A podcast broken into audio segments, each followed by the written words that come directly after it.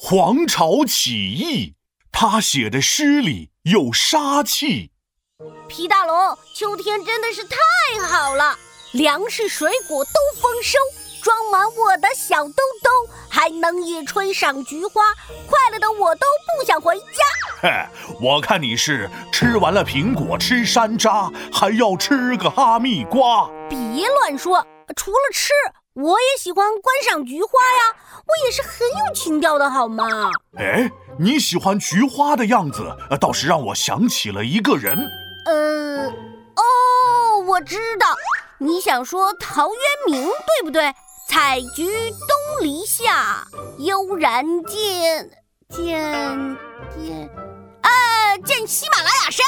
哎，那是悠然见南山，呢俺南。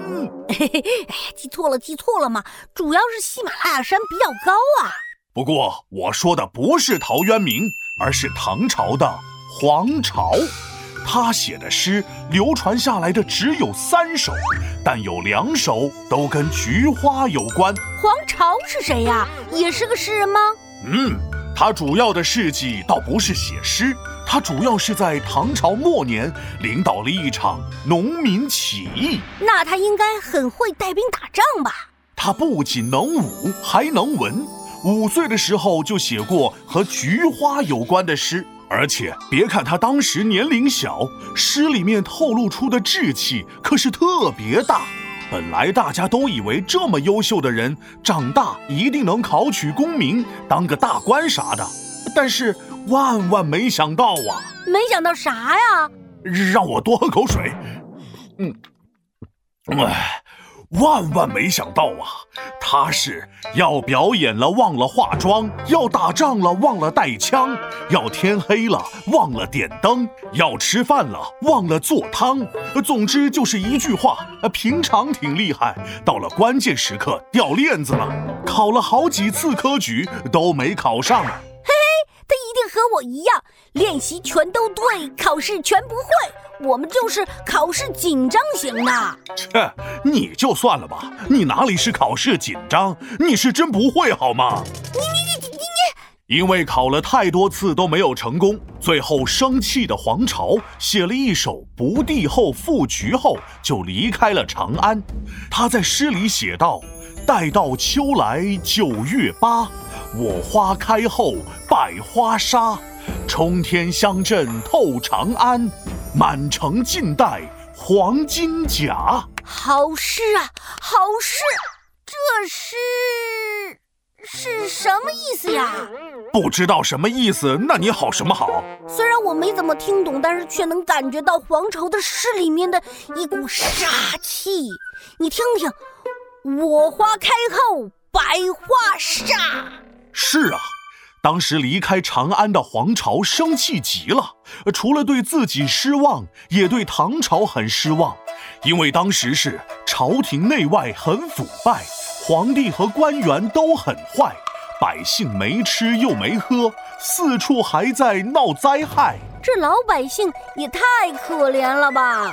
于是黄巢想，既然自己不能考上科举，那不如就带领穷苦百姓起义吧。这个皇朝还真是和他的诗一样有气魄。当时的百姓日子都过不下去了，纷纷加入皇朝的队伍讨伐唐朝。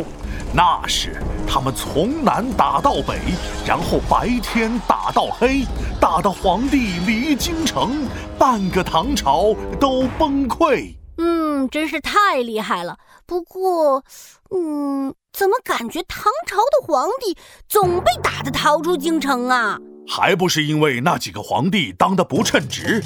当时的皇朝可以说是所向披靡，超级无敌，打下了唐朝很多地方，还占领了长安。呃，不过毕竟你再厉害也是人，需要兵马粮草，需要吃饭。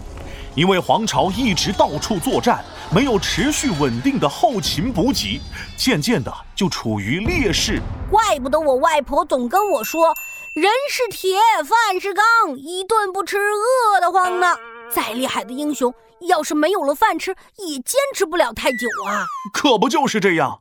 再加上黄巢当时有个叫呃朱温的手下投降了唐朝，又反过来攻打黄巢，在己方的合围之下，黄巢的起义失败了。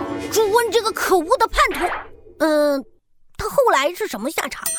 朱温的手里有兵啊，他的势力越来越大，逐渐掌握了唐朝的大权。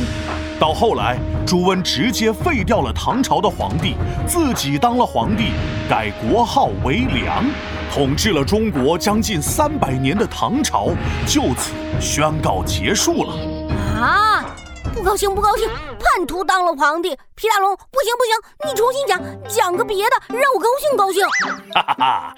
接下来的五代十国还有更多叛徒等着你呢。